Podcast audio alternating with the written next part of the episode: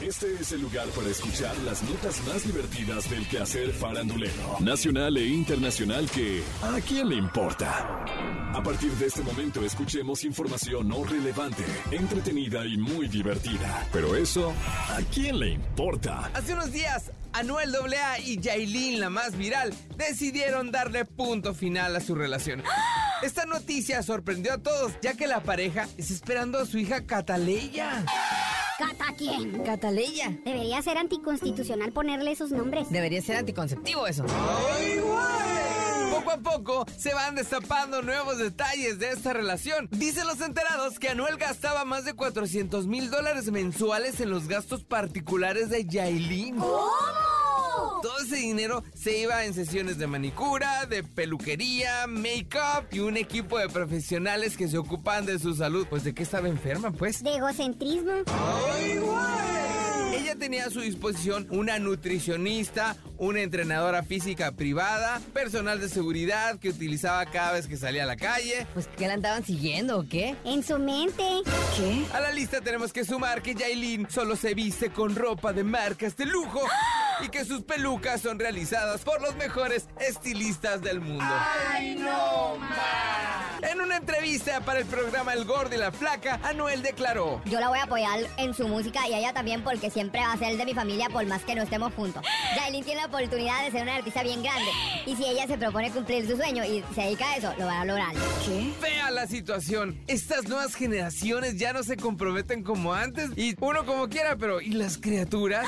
Esta nota está para que le dé a uno coraje, pero en realidad, ¿a quién le importa? Desde que Ventaneando fue señalado por parte de Yuridia debido a sus comentarios gordofóbicos y por el acoso que ella y sus hermanitos menores vivieron por parte de los reporteros durante el inicio de su carrera, los fans de Yuridia se han encargado de demostrarle a la cantante su apoyo y su amor incondicional. Y vaya de qué manera.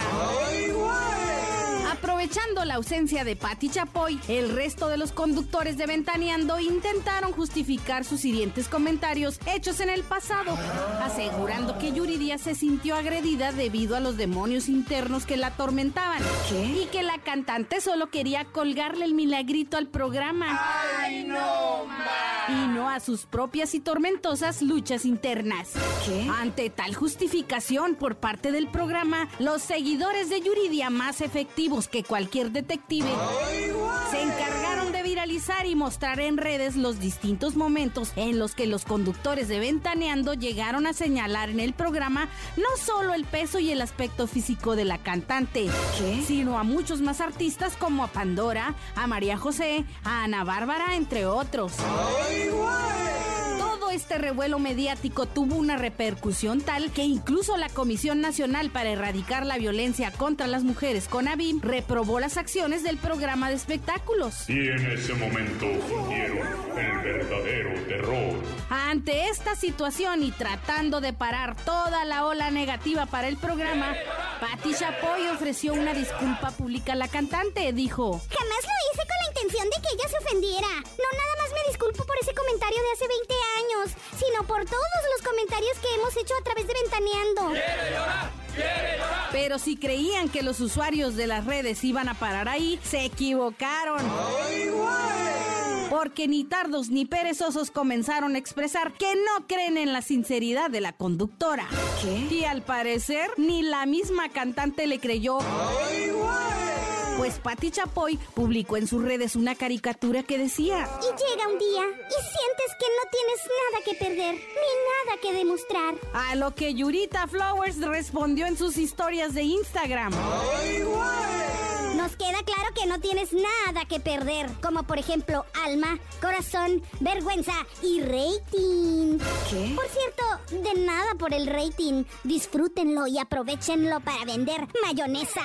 Pero de decir el nombre bien. Yuridia además aprovechó sus redes para agradecer el apoyo de sus fans. Dijo que se sentía contenta por ser la voz de otras mujeres y anunció que en agosto nacerá su segundo hijo.